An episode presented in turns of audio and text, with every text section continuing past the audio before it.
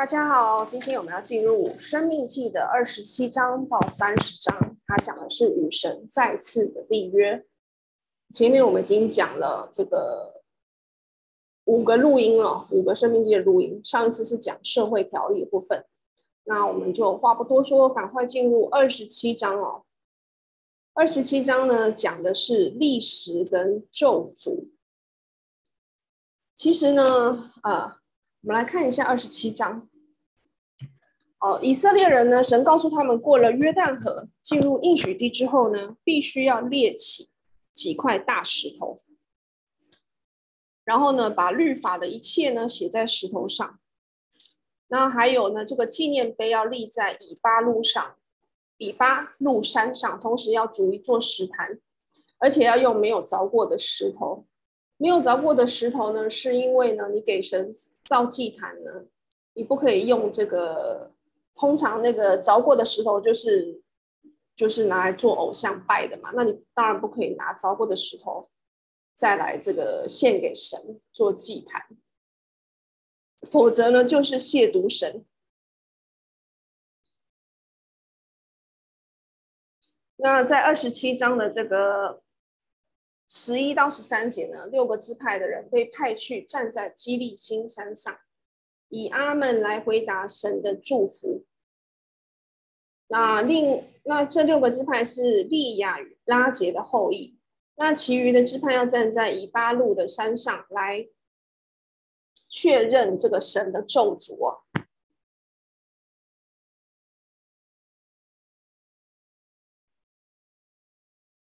那以色列的长子流便和利亚的幼子西布伦，都与婢女的众子一同站在以巴路山上，所以你可以想象那个声势很浩大，在山上说话会有回音呐、啊，所以那个会听得更加的清楚。那那个场面应该是那个那个声响应该是很震撼的。那我们不可以认为说被派到了以巴路山的六个支派就是被咒诅的，然后呢，在基利心山上就是被祝福，其实不是的。其实所有的十二支派呢，皆蒙上帝的喜爱，皆蒙神的喜爱。那他同样呢，赐给他们土地。所以这里并不是咒诅任何一个支派，而是咒诅那些破坏律法的人。所以不守诺言、不遵守律法的人，就会被神咒诅。那百姓说阿门，就是诚心所愿的意思啊。如此的回应呢，表示要负起自己行为的责任啊。因此，你破坏律法的人，他没有是没有任何借口的，将要遭受神的惩罚。那其实这是一种爱心的警告，要叫我们留意生活中的表现，要与神的子民这个身份相称。在二十七章的十五到二十六节说出咒诅的话，那这些咒诅呢，是由于呢。以下的一些一些罪，譬如拜偶像、不孝敬父母、不诚实的挪移邻舍的地界、欺骗瞎子、欺负穷苦无助的人、乱伦、与兽迎合、暗中杀人、受贿赂杀死无辜的人，还有不遵从神的律法。那我们之后在约书亚记的第八章三十节，还有其后经文，也可以看到这个仪式的历史记载。那我们也可以看到这个二十七章二十二节告诉我们哦，乱伦是被禁止的。所以呢，从摩西律法开始禁止乱伦。那在摩西律法这个颁布这个禁止乱伦之前呢，那个是神是不阻止这个近亲的这个。结婚的，像亚伯兰和那个撒拉，他就是同父异母的兄兄妹。那因为他们当时是在列祖时代下守的是列祖的律法，所以就不被这个不被神所阻止啊。那同同样的这个杀人者死的规定呢，也是从是从不是从摩西律法开始，而是从出方舟啊。出挪亚方舟的时候开始记载，在这个创世纪的第九章第六节，告诉我们：凡流人血的呢，他的血也必被人所流，因为神造人是照自己的形象造造的。那在暗中杀人呢，有一些例子啊。历史上我们可以看到，在旧约当中呢，大卫王呢就杀了这个乌利亚，导致呢他这种就是把他派到前线去，导致大卫他自己后来哦死了四个儿子，他的长子老三还有老四，老四就是亚沙龙，还有跟拔示巴的长子都死了，他的女儿呢。他玛呢也是被他的长子呢奸污啊，所以呢这边很清楚的告诉我们，罪会追上一个人哦。当我们犯罪的时候，不要抱持着侥幸的心理啊，因为我们所犯的罪哦，最后会追上我们哦，成为我们的这个网罗哦，成为我们的咒诅。接下来二十八章开始了祝福与咒诅。那这整章的这个经文哦，是摩西摆明在以色列面前的这个光景啊。头四十节提及顺服的这个祝福，其后的五十四节描述呢离弃耶和华所遭受的咒诅。那在此看到咒诅是多于祝福哦，那是因为呢，我想是因为人是容易偏离神的道啊，所以呢，神要用很多的篇幅来告诉以色列民，也告诉我们哦。偏离他哦，会有很不好的后果。那在此，我们在课堂上呢，有讨论到属地的律法，就是人为的律法律哦，他可能哦会触犯神的法律。也许在人的法律看起来是合法的，可是，在神眼中呢，其实是犯罪。就像我们之前讲到这个离婚跟再婚的规定哦，其实任何的离婚呐、啊。除非是为了这个淫乱的缘故哦，就是一方是犯奸淫，另外一方无辜的，那那个无辜的一方就可以呢请求离婚，并且他有再婚的权利。可是对于那个犯奸淫的人来讲，他是永远也不可以再婚的，他要悔改，然后呢，他不可以再再进入任何的婚姻关系哦。那这是一个例子，那另外一个例子就是我们有讲到像酒测了，就算酒测你通过了这个呃交通法规啊、行政法规，甚至刑事法规的检测值呢，也是不合神的心意，因为神就是说不可以喝酒啊。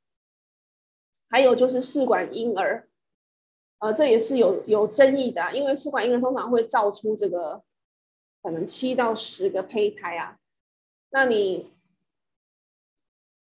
如果没有去使用那些胚胎的呢，那那些呃试管婴儿的公司就会把它毁掉啊。那你把它毁掉呢？不把它孵育出来，把它毁掉，其实就是杀人啊。这是相当值得去思考的。那应许的祝福包括在许多国民中被高举，得到物质的丰盛，田产丰富，牛羊众多，后裔繁衍，战争获胜。国际贸易上得到成功。那二十八章十五到三十七节，接下来就讲诅咒。那些咒诅就包括物质缺乏、土地贫瘠、田产失败、瘟疫、疾病、万物枯萎、干旱、战争落败、疯狂、癫狂、心惊、天灾人祸和无能无力。所以你看，我们现在处于的疫情，难道不是一个咒诅吗？啊，因为太多的人都离弃了神啊，行神眼中所憎恶的事情。三十三到三十七节预言以色列将被掳到外邦，这在亚达和巴比伦俘虏他们的事件里面呢应验的，不是亚达啦，亚述，因为北北那个以色列是被亚述所灭嘛，那南。犹大是被巴比伦所灭，所以以色列人在各国中要令人惊骇、笑谈，还有讥讥笑。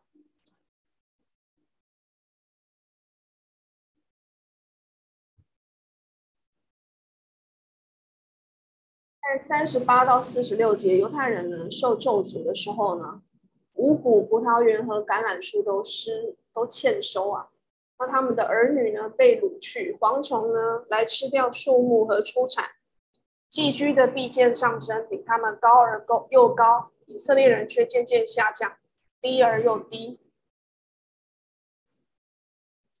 那犹太人如果顺服的话，他就变成他有能力贷款给诸国的人；可是他如果不顺服神，他却反过来要向外外人哦去借贷。那二十八章四十七到五十七节描述了一个很糟糕的这个情况，可以说是被外邦入侵的一个惨况，就是百姓互相宰吃哦，很可怕。这个情况呢，在耶路撒冷被巴比伦人，还有呢。其后被罗马人这个围困的时候都有发生过，在这两次的世界里呢，吃人的情况都很普遍了。那一向柔弱娇嫩的百姓变成了怀敌意跟吃人的。那二十八章的五十八到六十八节。告诉我们，这个灾殃跟疾病呢，使以色列的人口大大的减少，甚至呢，神使百姓坐船回埃及去。根据约瑟夫的记载哦，当以色列人再一次哦回到埃及的时候呢，呃，是在提多罗马将军提多呢攻陷了耶路撒冷的时候应验了。那时候呢，犹太人被卖做奴隶啊，可是呢。呃，如果呢，以色列呢不爱惜这个神的律法，他可能哦连做奴隶都没有人要啊。路加福音十二章四十八节告诉我们：多给谁，就向谁多取。以色列人所得到的权利远远超过其他的列国，所以呢，神对给他的责任也更大，惩罚也更加严厉。那摩西大胆直率的描绘这些诅咒的这个景象哦，让以色列人必须知道不顺服带来的结果，让他们能够晓得敬畏耶和华你神哦，这可荣可畏的名是何等的重要。所以，身为基督徒，神的子民是不可以故意犯罪的。忘记神，不想敬拜神，神会记得的。如果误犯罪，要悔改，并且求神的原谅，这就是箴言四章二十三节告诉我们的。你要保守你的心，胜过保守一切，因为一生的果效是由心发出的。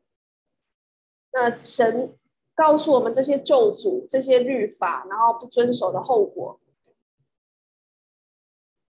并不是为了要呃恐吓、威胁、害我们的。我们读一下马太福音二十二章三十七节开始，耶稣对他说：“你要尽心、尽性、尽意爱主你的神，这是诫命中的第一，且是最大的。其次也相仿，就是要爱人如己。这两条诫命是律法和先知一切道理的总纲。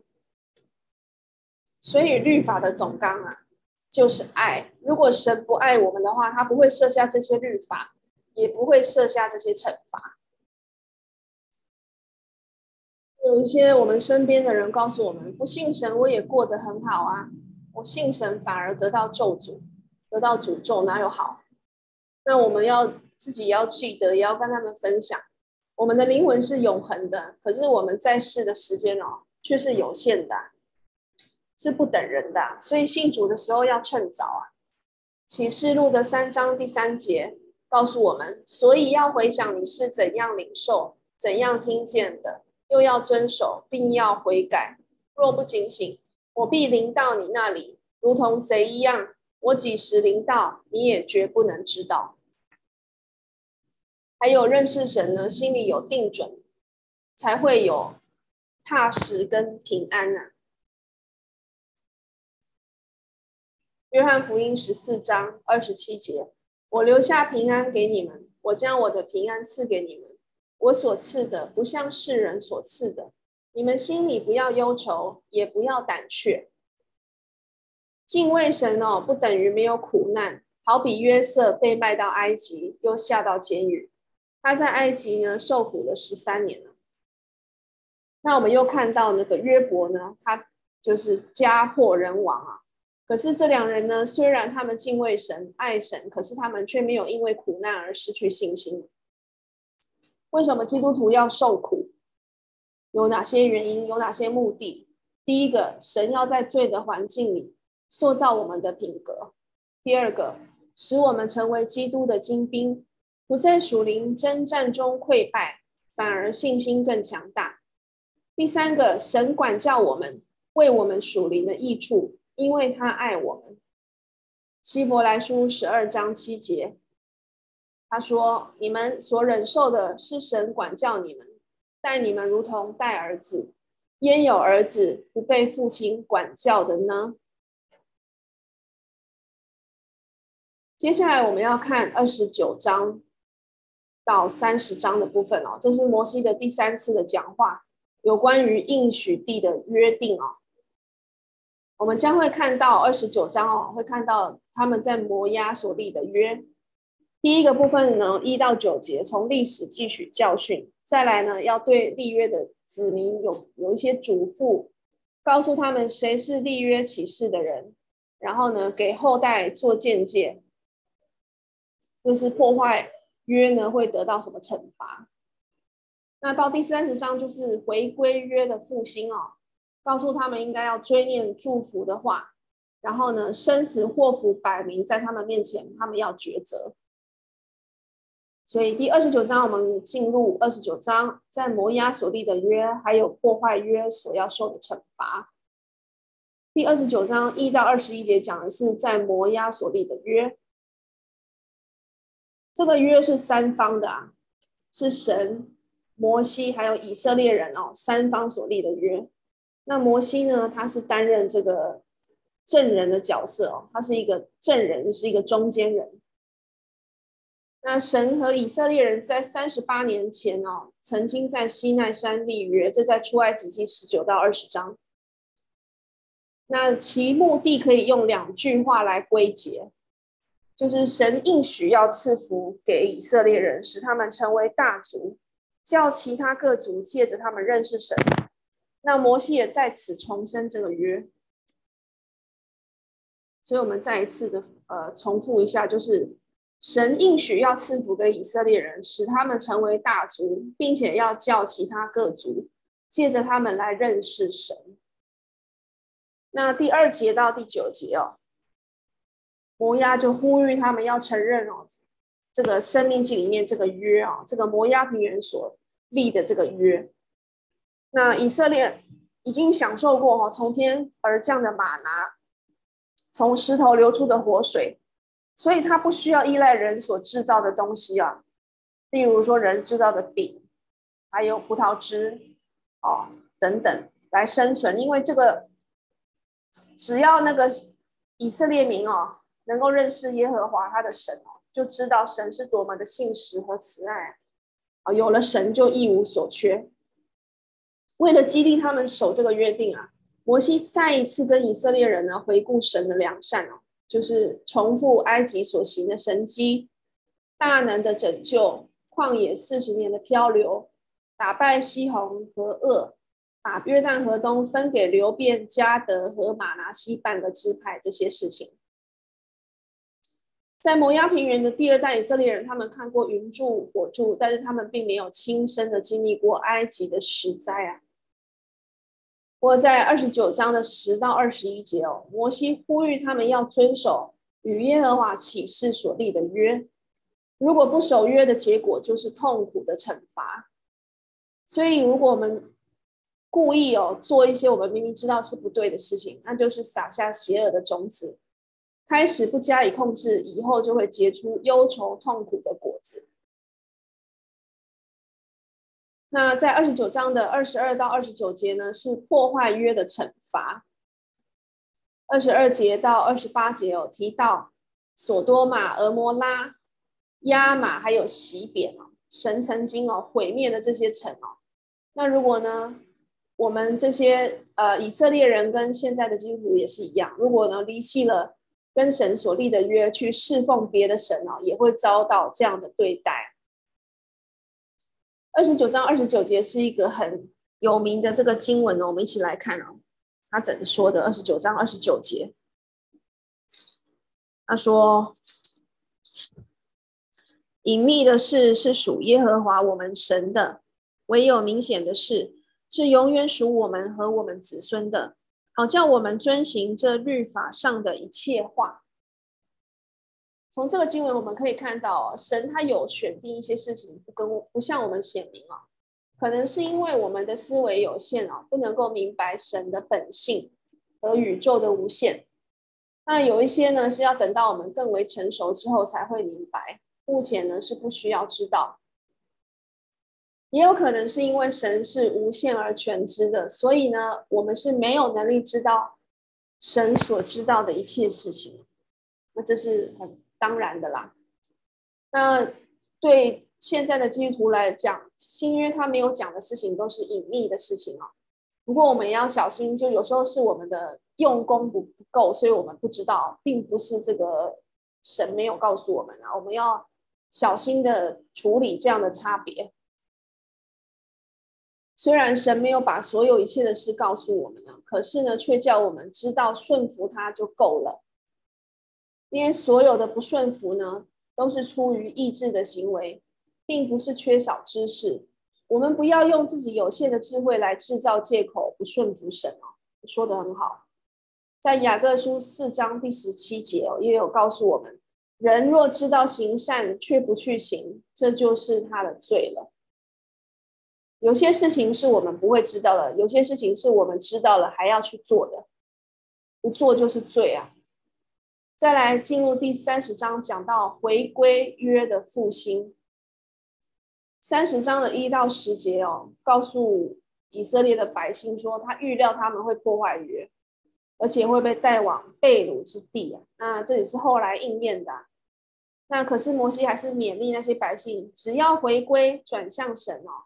神就会立刻接纳他们，因为神的怜悯哦是超乎世人所能够想象的。所以在这个第十一章的第六节，就是神有告诉他们要把他们心里的污秽除掉啊，这样就能够享受神的祝福啊，然后他们的仇敌却会被咒诅。那神的话是不会落空的，你讲再多次，我觉得都很值得啊，因为我们是多么容易忘记神，然后去害怕人。那尽管那些受忠告的人有些是失败了，可是呢，神的神的他所立的约是不会失丧的，他永远会把这个他要给的地赐给那些愿意守他的约的人。那神呢？想要复兴他们，改变他们，哦，这是神无条件的爱啊，跟他伟大的工作。那在数百年后呢，就是到新约的时代啊，就是由基督的死来得到应验。基督的血就是新约的血。路加福音二十二章二十节，耶稣说：“这杯是用我的血所立的新约，是为你们流出来的。”哦，基督流出他的宝血，为了要救赎世人，洗净世人的罪，让世人能够跟神和好。现在的基督徒就是属灵的以色列人呐、所以在三十章第五节哦，告诉我们说，耶和华你的神必领你进入你列祖所得的地，使你可以得着，又必善待你，使你的人数比你列祖众多。如果我们是看历史、看现状的话，你看在主前。六百零六年到五百三十六年，所罗巴伯带领五万多人回到耶路撒冷造圣殿，一直到罗马帝国的时代，以色列人也是少数的。就算是今日的以色列人哦，他也只是六百万人，而且其中呢，多数是不信耶稣的。所以怎么说他的人数会比列祖多，就是因为这里所指的是属灵的以色列人。如果呢，我们算属主的教会的人数啊，从世世代代累积下来看啊，早就已经超过以色列他列祖的人数。那确实，这个属主的教会、属灵的以色列人是一个大国。虽然呢，我们跟世界的总人口相比仍然是少数，但是我们呢，也一样应验了这个创世纪的亚耶和华对亚伯兰的这个应许，就是要他成为大国。仍然是一个很可观的、很大的一个数目。那在这边，我们也要就是强调一下预知和预定的不同啊。在在三十章看到神已经告诉这个以色列人，他知道他们会被逆，然后知道他们会被掳。那这是神的预知，神知道人会犯罪，会失败，就像神知道亚当跟犹大会犯罪。可是这不是一个预定啊，因为亚当跟犹大跟人他是有选择的权利，他能够选择不要犯罪。虽然神预知他会失败、会失脚、会犯罪，可是他并没有预定他们犯罪啊。终归是他们是我们人自己选择的这个后果。神的预定呢，并不是预定人要下地狱。其实他反而是预定人犯错之后可以悔改啊，神会原谅。你下不下地狱呢？我们下不下地狱是我们自己的这个行为哦所造成的后果。所以神他预定悔改的人能够得救，他并不是预定人会下会哪些人会下地狱，但是他预定悔改的人能够得救。在使徒行传二章三十八节，你们个人要悔改，奉耶稣基督的名受洗，叫你们的罪得赦。就必领受所赐的圣灵，还有雅各书五章十六节，所以你们要彼此认罪，互相代求，使你们可以得医治。还有神预定什么？神预定呢？信从他的人哦，可以成为他的儿女。以弗所书一章五节，因爱我们，就按着自己的旨意旨所喜悦的预定我们。借着耶稣基督得儿子的名分，所以你看，神预定的东西是神预定的计划是美好的。当然，他也预定不悔改的人会下地狱。可是他终终究他心里是希望人人都能够得救，没有一个人沉沦的。所以，如果人下地狱哦，并不能怪神，而是要怪自己没有去遵守神的话语，干犯那个神的愤怒。那在第三十章的十一到十四节，摩西提醒百姓说：“你们不要害怕，这个约其实不是难行的，也不是神秘的，不是遥不可及的。他们的责任很简单，就是去遵从，因为神他没有将他的律法向人隐藏，所以只要寻见的、寻找的就寻见，叩门的就可以为他开门。”